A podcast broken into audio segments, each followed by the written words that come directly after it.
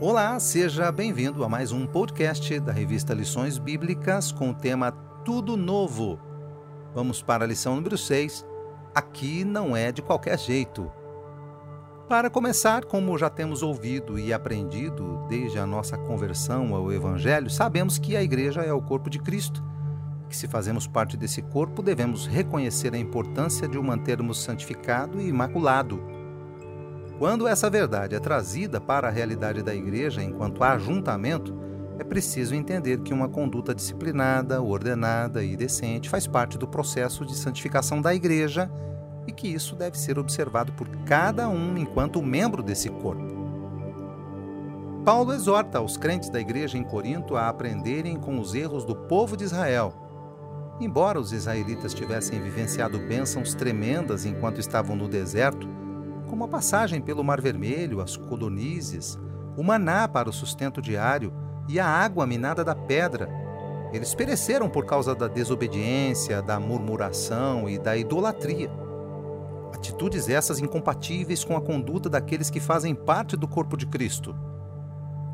Diante disso, o cristão precisa entender a responsabilidade de manter um testemunho irrepreensível diante de Deus e dos homens preocupando-se constantemente com a repercussão de suas condutas diárias na vida das pessoas que estão ao nosso redor.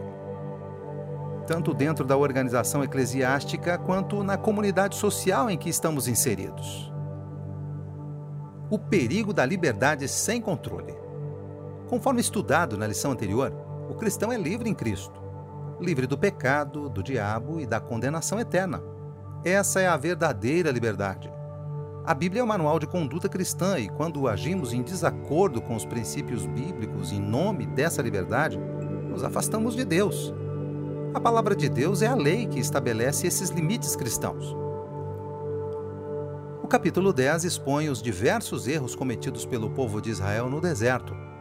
Paulo utiliza esses erros para ensinar a igreja em Corinto sobre o perigo de se cometer os mesmos erros, como a cobiça, a idolatria e a imoralidade. Eles tentaram a Deus ao murmurarem e por isso acabaram morrendo mordidos por serpentes. Veja Números 21, 5 e 6. Em 1 Coríntios 10, verso 12, há um alerta a todos nós. Esse texto está diretamente relacionado à sensação de que se pode fazer tudo o que quiser por pensar que a liberdade em Cristo dá esse direito.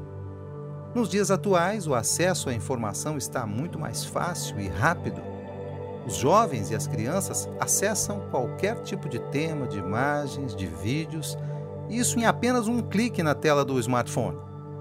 É notório perceber jovens sendo bombardeados com pornografia, violência, homossexualidade, entre outras abominações aos olhos de Deus. Além disso, as famílias perderam o senso de controle dessa liberdade que todos nós pensamos ter. O povo de Deus precisa urgentemente voltar-se à palavra de Deus. Cuidado com os escândalos.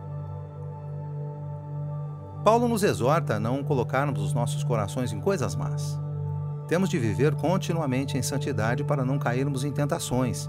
Ademais, precisamos sempre ter cuidado com o que falamos e como agimos diante dos outros, principalmente dos que não são cristãos tendo sempre o cuidado necessário para não sermos motivo de tropeço ou de escândalo na vida daqueles que são mais fracos na fé.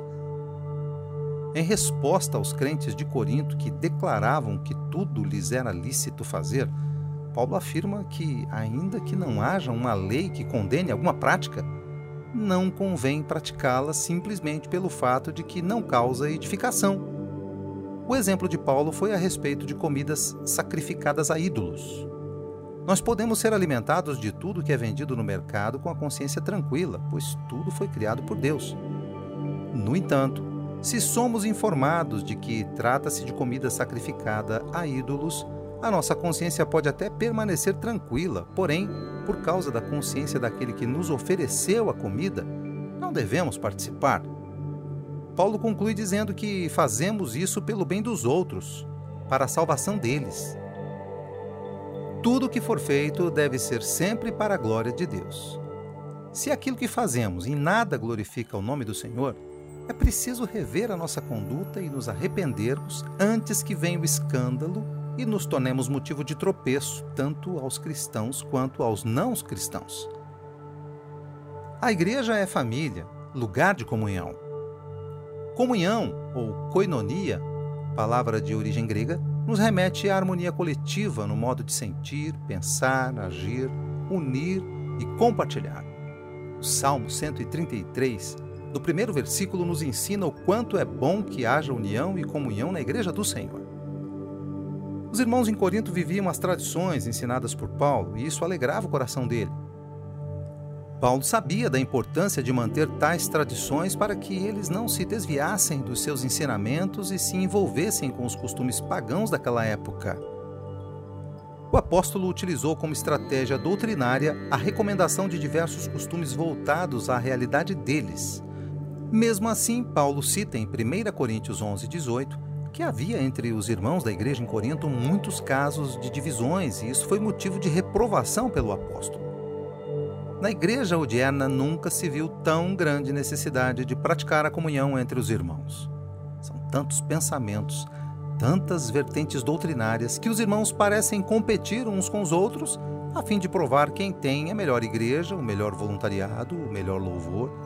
E mesmo dentro da própria igreja, temos de ficar atentos para não causarmos dissensões e assim nos afastarmos do propósito comum que nos une, Jesus.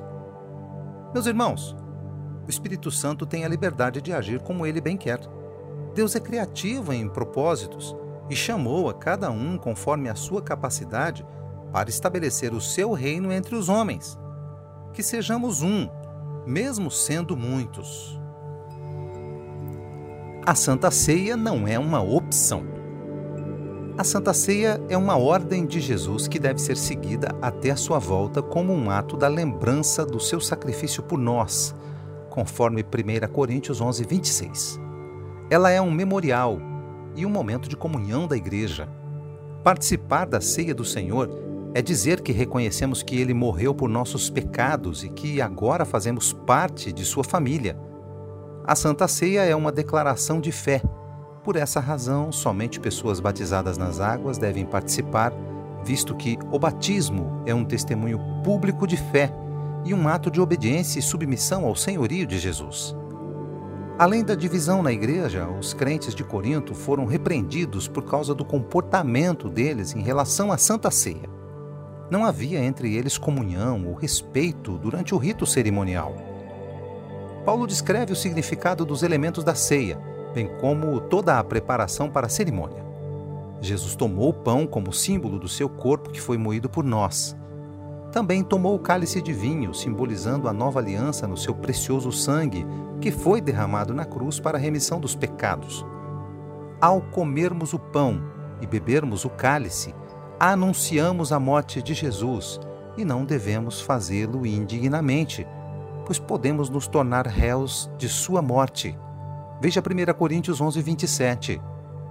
Antes, então, faz-se necessário que cada um olhe para si mesmo a fim de julgar-se e assim participar do corpo e do sangue do nosso Senhor Jesus, sem que haja condenação alguma, conforme 1 Coríntios 11, 28. Conclusão.